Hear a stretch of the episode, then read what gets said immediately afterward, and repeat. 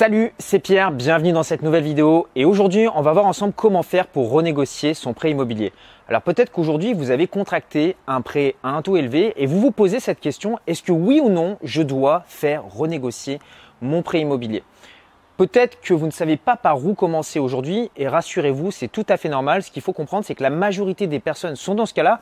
Comment je le sais? Bah, Parce que moi-même, je suis un ex-banquier, donc j'étais banquier pendant 7 ans et j'ai été amené à monter comme ça plusieurs dizaines de renégociations de prêts immobiliers. Donc moi, ce que je vous propose aujourd'hui dans cette vidéo, bah, c'est de vous donner 6 étapes pour réussir votre renégociation de prêt immobilier.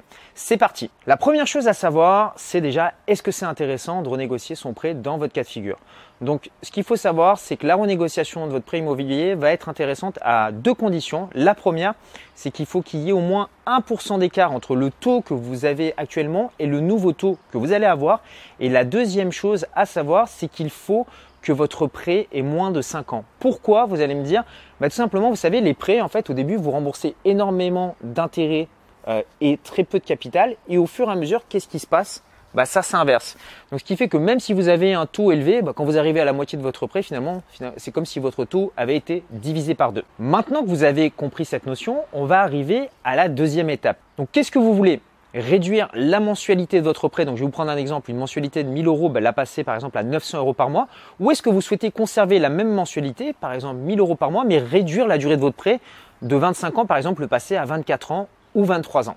La troisième étape maintenant, ça va être de pousser la porte de votre banque dans laquelle vous avez fait votre prêt immobilier. Vous allez prendre un rendez-vous avec votre, conseiller ou votre conseillère en lui disant que voilà, vous souhaitez renégocier le prêt. Ce qu'il faut bien comprendre, c'est que rien n'oblige votre banque à renégocier votre prêt parce que dans la, dans loi, bah, en fait, les banques ne sont pas obligées de le faire. Lorsque vous allez demander votre renégociation à votre banquier, la première chose qu'il va regarder, c'est si oui ou non vous êtes un bon client.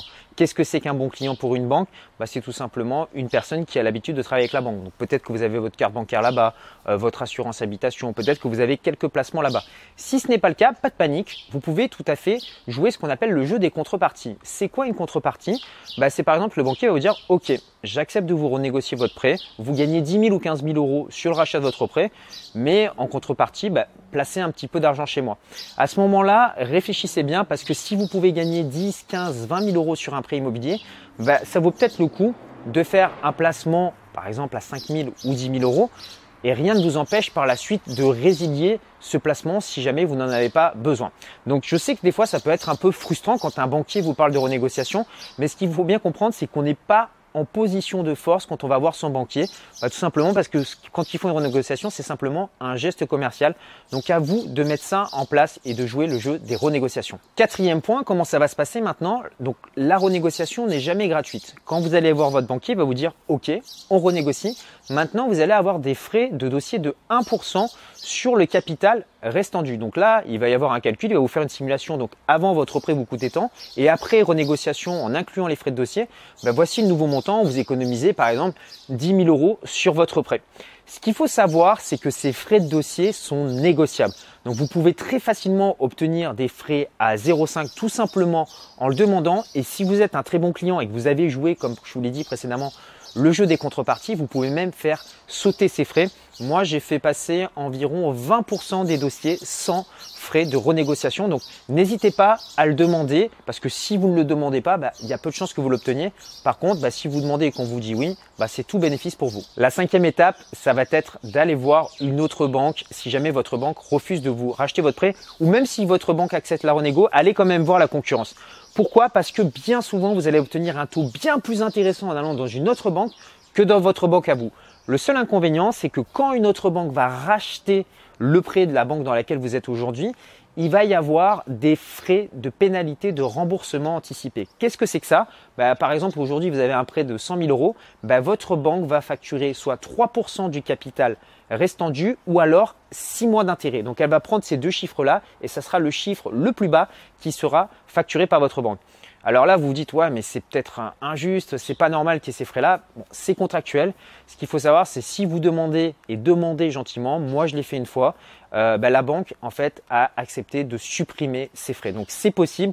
Je vous garantis pas un taux de 100% de réussite par rapport à ça malheureusement, mais si vous gagnez de l'argent, ne restez pas bloqué là-dessus et faites quand même cette opération de rachat de prêt. Donc au final, vous, qu'est-ce que vous devez faire maintenant? Bah, Faire une simulation de renégociation dans votre banque et faire une simulation de rachat dans une autre banque et regarder quelle est la solution qui vous rapporte le plus d'argent.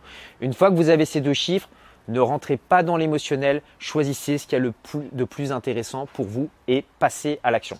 Sixième étape, maintenant que vous avez fait racheter votre prêt dans une nouvelle banque, bah, ils vont peut-être vous demander de souscrire à une nouvelle assurance. Donc sachez que vous n'êtes pas obligé de la prendre. Vous pouvez tout à fait utiliser ce qu'on appelle une délégation d'assurance, c'est-à-dire par exemple euh, prendre le rachat de prêt dans une nouvelle banque et prendre l'assurance dans un organisme à part, ce qui vous fera économiser de l'argent. Par contre, quand vous allez faire racheter votre prêt, bah, c'est comme si vous faisiez un nouveau prêt immobilier. Donc, il va falloir à nouveau fournir bah, toutes les pièces. Il va y avoir une nouvelle garantie euh, sur le prêt immobilier qui peut être une hypothèque ou un privilège euh, prêteur de deniers. Donc, rassurez-vous, c'est tout, tout, à fait normal. Donc, il va y avoir un petit peu de paperasse à faire. Mais c'est quand la dernière fois que vous avez gagné 10 000, 15 000 ou 20 000 euros sur un prêt immobilier? Je pense que ça vaut le coup de le faire et de passer par ces différentes étapes. Donc maintenant, vous êtes armé pour renégocier votre prêt ou le faire racheter par une banque concurrente. Et vous vous demandez peut-être maintenant concrètement comment ça se passe. Comment est-ce qu'on monte un dossier de prêt comme ça, étape par étape? Ben Moi, ce que j'ai fait en fait, c'est que je vous ai préparé une vidéo privée dans laquelle je vous montre comment monter un dossier de prêt de A à Z. Donc pour y accéder, c'est très simple, vous cliquez sur le bouton euh, qui s'affiche juste ici. Maintenant, si vous êtes sur smartphone ou tablette, vous avez un i qui s'affiche en haut à droite de la vidéo ou alors vous retrouverez le lien dans la description YouTube. Donc comment est-ce que qu'est-ce que vous allez trouver dans cette vidéo? Ben, C'est tout simplement un format mind map où je vous montre en cinq étapes ben, comment finalement monter un dossier de prêt de A à Z et tout ça en moins d'une après-midi. Donc voilà, moi je vous envoie tous mes vœux de succès pour votre renégociation, votre rachat de prêt et je vous dis à tout de suite de l'autre côté dans cette formation privée. À tout de suite.